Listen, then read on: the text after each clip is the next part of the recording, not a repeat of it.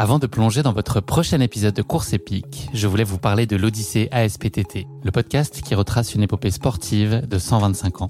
Le mouvement ASPTT propose une multitude d'activités sportives pour tout niveau, du débutant au confirmé, dans toute la France. J'ai particulièrement aimé dans ce podcast l'alternance entre les anecdotes historiques sur de nombreuses disciplines sportives et les témoignages en immersion des adhérents de l'association. C'est à la fois rythmé, vivant et instructif. Avec ce podcast, vous allez vous plonger dans l'odyssée de cette association, véritable pionnière dans la démocratisation du sport en France. Et puis les quatre épisodes de l'odyssée ASPTT mettent en lumière ce qu'il y a de plus essentiel dans le sport selon moi. Les notions d'égalité, de solidarité, d'inclusion et d'accessibilité. Et dont la course à pied est d'ailleurs une très belle expression, vous êtes bien placé pour le savoir. Vous savez désormais ce qu'il vous reste à faire. Faites comme moi, courez découvrir les quatre épisodes de l'Odyssée ASPTT sur votre plateforme d'écoute favorite.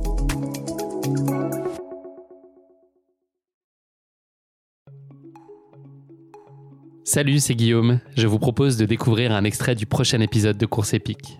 Course épique, c'est chaque semaine un invité, une course, une histoire hors du commun. Je vous donne rendez-vous tous les mercredis pour découvrir un nouvel épisode et vivre une grande et belle histoire de course. Mais avant ça, place à un extrait de notre prochain épisode.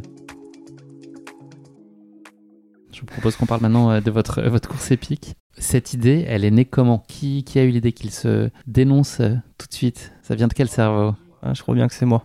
Gaëtan. Il y a combien de temps? C'est le soir de mes 80 ans, le 4 janvier. Enfin, c'était le 6 ou le 7 janvier. Ouais, mais c'est parti d'avant. Bah, c'est vous qui. Mm. Moi, j'étais pas au courant. Ben, J'ai découvert cette épreuve via les podcasts, donc course épique. Vu que je commençais le trail, j'avais envie de progresser rapidement. Je me suis mis à écouter euh, des, des podcasts j'ai suivi des athlètes qui l'avaient fait. J'ai entendu ce podcast où tu suivais plusieurs euh, personnes qui le faisaient, dont un papa et sa fille. Ouais, Frédéric de la Nouvelle. Voilà. Absolument. Et Cécile, sa fille. Et je me suis dit, mais en fait, euh, ça semble accessible. Donc j'ai commencé à me renseigner un peu plus. Donc je suis tombé sur la, la moyenne euh, de courses de 3,5. J'ai commencé à le questionner sur leur périple parce qu'elles ont, elles ont fait beaucoup de marches, donc j'ai commencé à questionner leur périple pour savoir si c'était euh, jouable. Et j'ai vite compris que oui, c'était jouable. Donc on, en a parlé avec les cousins, j'ai proposé ça. Tout le monde n'était pas forcément chaud, mais j'ai réussi à avoir le dernier mot. Et puis voilà, pour les 80 ans, surprise. Ils voulaient m'envoyer en l'assaut les autres. deux salles, deux ambiances. Comment t'as réagi toi, Paulette? T'as dit oui tout de ah, suite? Il est venu vers moi, qui m'a fait voir la feuille. C'était une grande feuille. Et puis il m'a dit, ben voilà, c'est...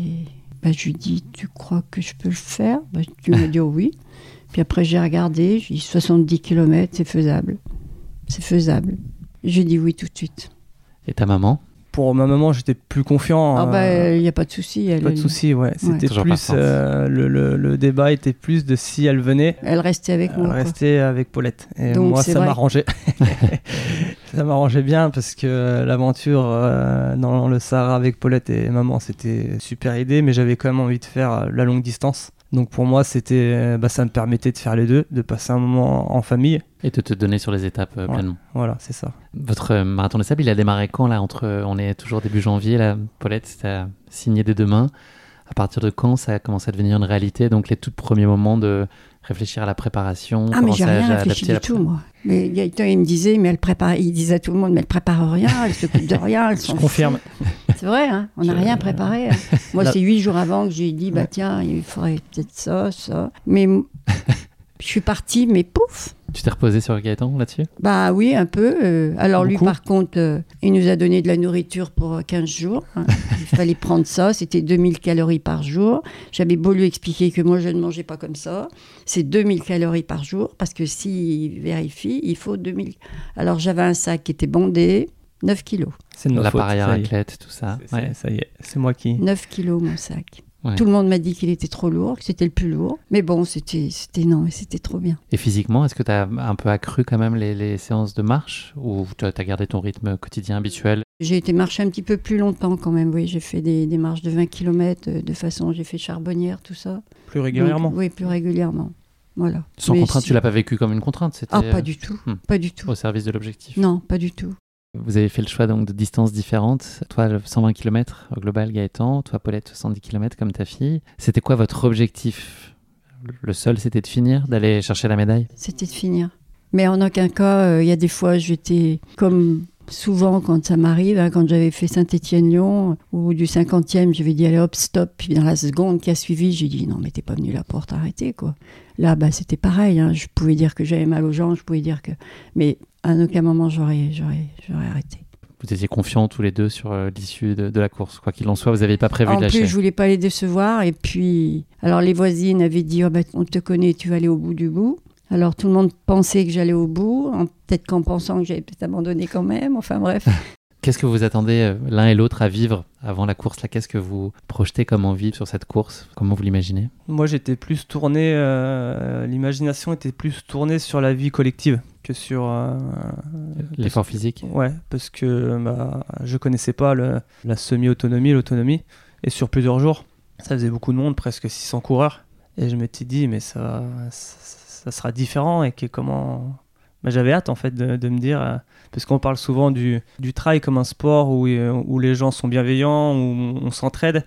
C'est vrai que sur un ultra ou sur les trails, ça va quand même relativement, ça passe vite. Mais là, je me suis dit, c'est qui ça va être quoi. Et c'est vrai qu'au final, on a plus le temps de parler, plus le temps d'échanger. On est au milieu du désert, donc euh, on n'a pas grand chose à faire à part discuter, faire un feu, parler de tout et de rien. Donc ouais, c'était plus ce côté-là que la performance pour le coup. Toi, Paulette, euh, est-ce qu'il y avait des questions au-delà de la... On parle beaucoup de la, dimension sportive euh, de cet événement, mais c'est effectivement, il y a tous les à côté, l'autonomie, le sommeil, la chaleur. Est-ce que ça, ça t'inquiétait aussi? Alors, le sommeil, euh, moi, ça m'a pas du tout... Parce que je suis une lève-tôt. À 4 h du matin, j'étais réveillée, donc j'ai pas eu de souci de... C'est toi qui réveillé le bivouac le matin? Tu bah, sortir tout le monde je des tentes sais pas, mais à 4 h j'étais réveillée. Moi, j'attendais qu'une chose, que tout le monde se lève. Et puis, moi, ce que j'ai le plus craint, c'est peut-être la, la chaleur parce que la distance par elle-même, je connais. Euh, non, mais, non, mais finalement, j'ai pas eu la trouille, moi, quelque part, non.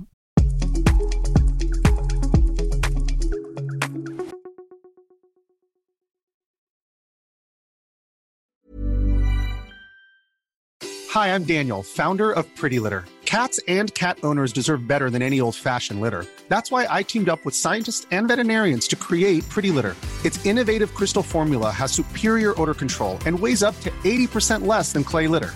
Pretty Litter even monitors health by changing colors to help detect early signs of potential illness. It's the world's smartest kitty litter.